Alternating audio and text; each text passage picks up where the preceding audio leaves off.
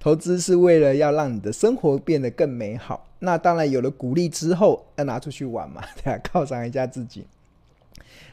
那总是要拿来花掉。有些人都会常，尤其在经历过这一波的这个呃上半年的股灾嘛，然后很多同学有些人就会感叹嘛，哦，明明知如果早知道会在股票市场赔掉，那不如我就把它花掉。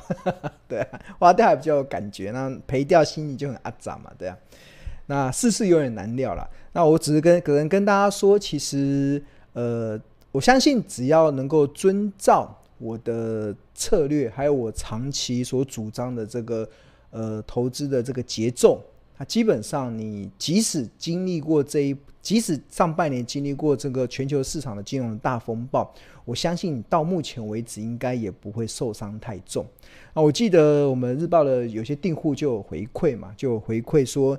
呃，过去这一年以来，他很明显的感受到，他自己买的股票啊，都可能都在赔钱。但是如果你是跟着《投资家日报》所选定的好股票，然后并并且在这个好的价位去建立你的部位，基本上都是获利的，都是获利的，对啊。那即使过去这一年，即使这上半年经历过这么的严峻的金融市场的波动跟挑战。那我还是很自豪，可以告诉大家，只要你能够遵守《投资家日报》所选择的一些好公司的范围，那并且遵守好《投资家日报》在投在这些好公司所界定出来这些好价格，基本上都还是能够获利。那我们有很多的同学都有相同的一些回馈。跟那，因为今年的选股难度加高了，所以它已经不太像是像去年在多头的市场中，你好像射飞镖都能赚钱。那因为今年的选股选股呃选择好股票的难度变高，所以就更加的凸显出《投资家日报》的价值。那我们在这个这波的行情的这个波动中，我们依然能够能够创造出富贵稳中求的这样子的一个目标跟条件。那我们就继续加油喽，同学就继续加油了，对。好，那接下来我们要进入到我们今天的另外一个主题，也是很多人会关心的一个主题，就是寿险风暴 好像要形成的。那很多的金融股要如何全身而退？对啊，全身而退。那现在最近投资金融股的人应该都会有感受到，因为投资金融股的人很多都是比较属于保守型的投资人嘛，所以他应该很难想象。投金融股可以让你赔到十趴二十趴，对，它应该对于赔到十趴二十趴，你的可能心里那种阿扎的程度是很高的。那所以，呃，想要针对这个议题来跟大家来分享一下我的一些观察。那我只能说，接下来的金融股它有它为什么会跌这么多？尤其在今年这段这个行情之下，那有几个原因啊。第一个当然就是大盘行情不好。所以基本上，金融股是台股非常重要的权重的指标，所以自然而然也会一起被拖累，这是第一个。那第二个其实是来自于金融股，它到目前为止所缴出的获利的表现确实都很烂惨，真的只有四个字来形容，叫做惨不忍睹，真的是惨不忍睹。那我们这边帮大家稍微举了一下，大家常常在关心的一些指标的金融股，在今年前六月。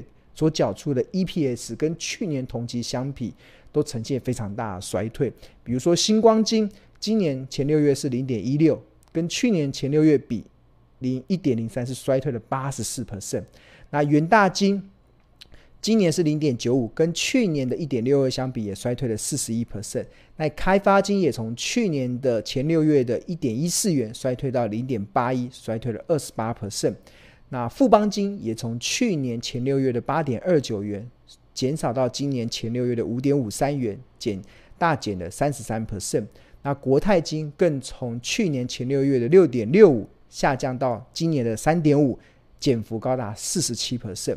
兆丰金这个原本大家以为它今年的获利会慢慢越来越好的，会不不断的逐季上升的一档关谷行库。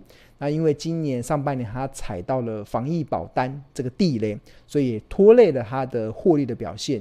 今年上半年只缴出了零点五九，跟去年同期的零点九二相比，也只也衰退了三十五 percent。那玉山金也从去年前六月的零点八一衰退到零点五三，减少了三十四 percent。那中信金也从去年前六月的一点七二，下降到今年前六月的一点二四，衰退了二十七 percent。所以我们可以从刚才那张图里面，可以很明显的看到金融股的获利真的是呈现所谓惨不忍睹的一个状况。那这会是最糟的状况吗？应该接下来还有更大的挑战，这也是最近很多媒体在讨论的一个话题，甚至是很多持股金融股的投资人正在胆战心惊的一件事，好像在走在这个薄冰上，要如履薄冰。就是如果你是投资到以寿险为主体的金控公司啊，它将面临所谓的净值风暴。净值风暴。那这张图其实是二零二零年第四季。到二零二二年的第二季，我们国内寿险公司的净值的一个变化。那最高的时候，曾经在二零二一年的第四季，曾经来到了二点七兆元台币。然后今年第一季衰退到二点一兆，然后四月份降到一点六九兆。你看哦，这一季是减五千八百亿，但是这光光这个一个月就减了四千多亿。然后五月份、六月份更。六月份更只来到了一点二兆，所以光是这个从二零二一年的第四季到今年的六月份，寿险公司的净值就整整说蒸发了大概一点四兆左右，那让他们的现在目前净值剩一点二兆，那这件事情会有很大的影响，真的会有很大的影响。那为什么会净值会减少这么多呢？关键其实就来自于寿险公司他们的。财务的杠杆是非常的大，怎么说呢？其实假设他们现在目前有一百元的总资产啊，那目前国内的平均大概只有五块钱，五块钱是自有资金哦，就是大老板股东小股东所出的钱，所以所以净值比大概都是大概只有五 percent 左右，对啊，所以在一百块资，他们自有资金只有五块钱，这是这是呃比较特别的，然后。那那按照我们国内的寿险公司，他们在做资产规划的时候啊，其实大概一百元中，大概六十五元会放在海外投资，然后会有八块钱会放在台股投资，每一百块里面，对。那当然，海外投资里面包含了最大的部位，当然就是债券的部分。但是今年光是上半年啊，平均债券价格啊掉了十二 percent，换言之，净值减了七点八。怎么算的？就是六十五，然后乘上，呃，乘上十二趴，就会得出七点八。因为价格掉了嘛，掉了十二趴，所以大家净值就会减七点八。那台股呢？台股今年上半年平均价格跌二十趴，所以你投资台股，基本上你的净值会掉一点六。所以换言之，按照这会计的计算的方式，假设自有资金是五块钱，那减掉七点八掉的净值，又减掉一点六。这个掉的净值，那就会呈现负的四点四。那一旦变负的啊，就会变成下市哦，公司会下市哦，对吧？所以最近有一些呃，可能投资寿险公司的一些台股的上市柜公司，比如说论泰新、论泰全，尤其是论泰全被传出有可能被下市，对吧？吓吓死很多的投资人呢，觉得怎么可能？怎么可能掉这么快？对吧？那求就就财务的。会计的计算方式确实，他们面临这个净值应该有可能出现负值的状况，这是一个蛮明显的一个大家必须得去面对正视的一个问题。那当然，国内的一些寿险公司其实它目前的这个净值衰退的速度都还蛮快的。比如说国寿，国寿的话，它在去年的去年的时候大概还有。呃，你看到今年，今年大概只今年会衰退大概呃三十九，然后富邦会衰退三十七，南山会衰退六十九，这个是 QOQ 哦，就是光季跟季相比，就是第一季跟第二季，它衰退的幅度是非常快的。那国寿衰退三十九，富邦衰退三十七，南山衰退，南山衰退六十九，所以这一次很多这个寿险风暴的中心圆。暴风圈就是来自于南山，对吧？南山人寿，哇，它衰退幅是最凶猛的，衰退到六十九趴。然后中寿也预估会衰退到五成，就 QOQ 第二季跟第一季相比，这个净值是大幅的下降哦。然后台寿衰退了五十七趴，新寿还好是衰退了十六，那三商寿也会衰退了十二 percent。所以接下来就是变成，呃，很多的寿险公司他们的净值。呃，如果稍有不慎，可能会变负值。这负值就是我刚才那个计算的方式嘛。其实稍应该以今年行情的波动，很容易就负值。为什么？因为他们都是用小钱玩大钱嘛。所以只要这个本本这个资产有一点市场的波动的时候，对他们来讲，那个那个本钱就会造成很大的呃伤害的部分。那在这样情况之下，那呃台股的这些寿险公司会有下市的风险嘛？那基本上，其实我我个人的看法是不会，对啊。第一个就是，呃，主要的原因其实是来自于，呃，因为他一开始拿他他只是就是会计的一些呃调整嘛，就是他一开始本金太少了，所以他玩这么大资本的时候，资本如果稍有波动的时候，它净值很容易变负值。那净值掉下来的时候没关系，叫大股东再拿钱出来，叫股东再增资出来，所以他一定会想办法把。自有资金拉高，就一旦降下来的时候就会拉高。那第二个部分呢、其实它的这个账面的亏损啊，其实都只是账面的亏损，它基本上它并不是实际的亏损，并不是实际的蒸发哦。怎么说？就我刚才所提到。寿险公司大部分都是海外的资产，尤其是海外的债券。那因为国内的这些寿险公司所投资的债券啊，大概百分之九十以上都算是投资等级以上的债券，都是相当安全的。那偶尔会不小心踩到什么俄罗斯债啊，那种可能信用评等比较低的，但那个占比都是很低的，所以大多数都还是投资等级的这些债券。那投资等等等级的债券，它就不会有。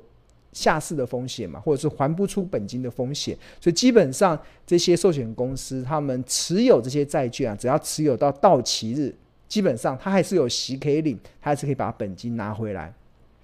所以基本上他不是踩到完全增，就是完全会增增增蒸发的这个资产。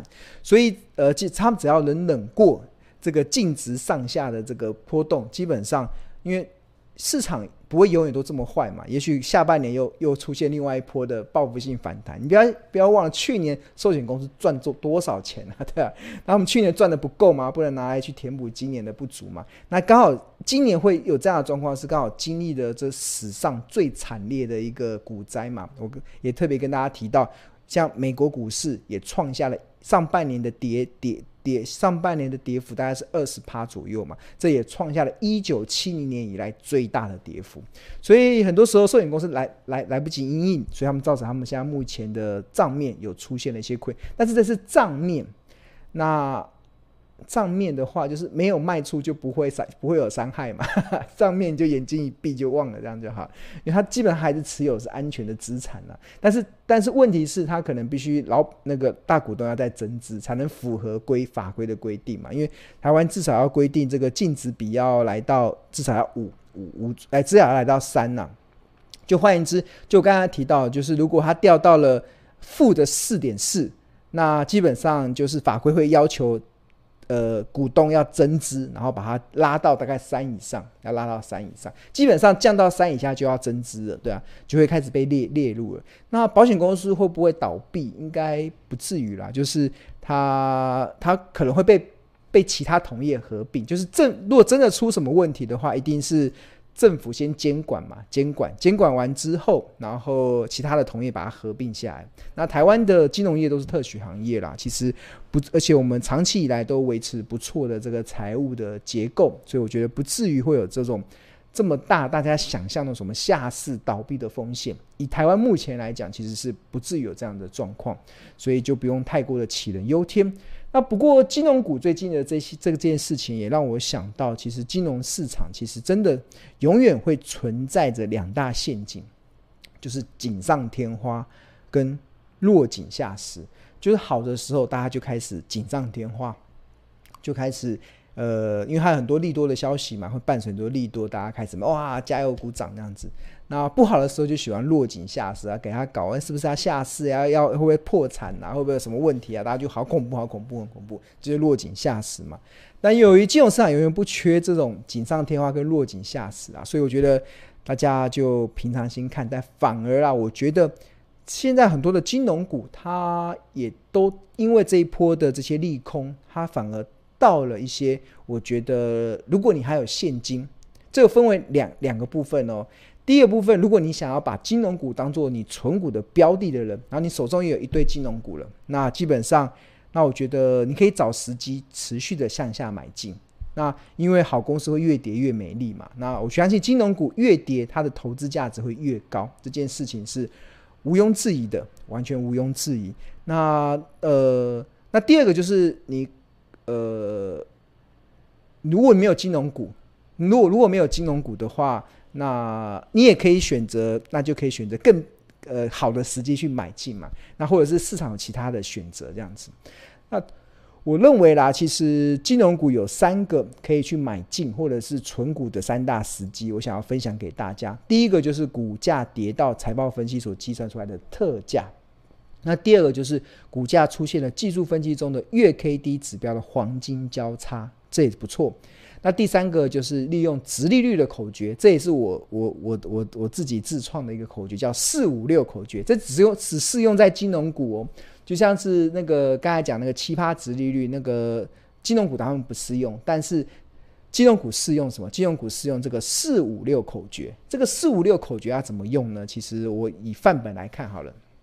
我现在以这个兆丰金来讲，这所谓的四五六口诀啊，它有两个步骤。第一个步骤就是先统计它近五年的平均股利，像兆丰金二零一七年配发一点五五元，二零一八年一点七，二零一九年一点七，二零二零年一点五八，二零二一年一点六五。那近五年的平均就是加起来除以五的一点六二六。那有了近五年的平均之后，那就再搭配所谓的四五六口诀。那所谓的四四趴殖率，所谓的四五六是四趴、五趴跟六趴，它分别代表了昂贵、合理、便宜的这个意义。那怎么算的价格？就一点二六，一点六二六除以零点零四，得出四十点七，这就是兆风机的昂贵价。那除以零点零五，三十二点五就是兆风机的合理价。那来到六趴的时候，就是一点六二六除以零点零六，二十七点一就是它的便宜价。那就那就价值投资人来讲，其实他就会耐心。如果你手上有一笔现金，我就会耐心的等到便宜的时候，我再来思考长线布局的契机。那合理价可不可以买？昂贵价可不可以买？当然可以啊，那钱是你的，你也可以买啊。但是，呃，如果以我的角度来讲，我不会这样去思考了，对啊，因为那个就不叫做投资。我们价值投资其实就是耐心的等到我们所看到的那个甜蜜点。那这个甜蜜点进场之后，你的存股的价值才会大幅的上升嘛。就是好多东西你要买到便宜才有赚到的感觉嘛。那如果买到合理哦，就合理嘛。买到昂贵那也可以啊。如果你钱真的很多，你去你你买到昂贵也可以啦，也也没有人说你不行。但是你可能就必须得忍受你可能买在昂贵的那种阿杂的心情。好，那是兆丰金嘛。那除此之外还有这个呃。第一金，第一金，第一金也蛮适合用的，这样它也蛮适合用四五六口诀。那其实第一金二零一七年是一块钱，二零一八年是一点一，二零一九年是一点三五，二零二年是一块，二零二一年是一点二，所以近五年的平均就加起来除以五的一点一三。有了一点一三元之后，那你就搭配四五六这个口诀，一点一三除以零点零四，得出二十八点三，就是第一金的昂贵价。然后除以零点零五，二十二点六，就是它的合理价。